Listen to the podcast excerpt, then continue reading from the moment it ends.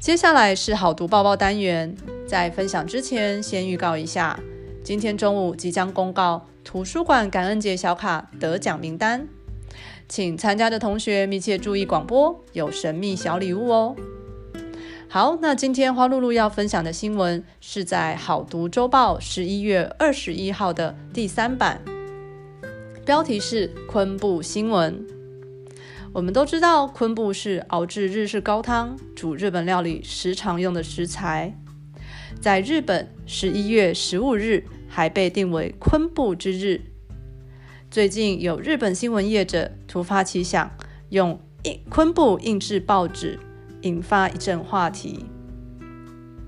这是在创刊于一九四二年的北海道新闻社，为了要庆祝成立八十周年。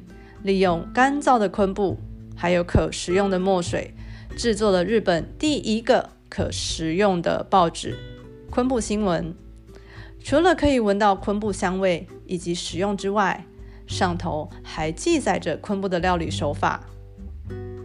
限量一百份的《昆布新闻》在北海道新闻社的大门前发送，不到三十分钟就被领取完毕。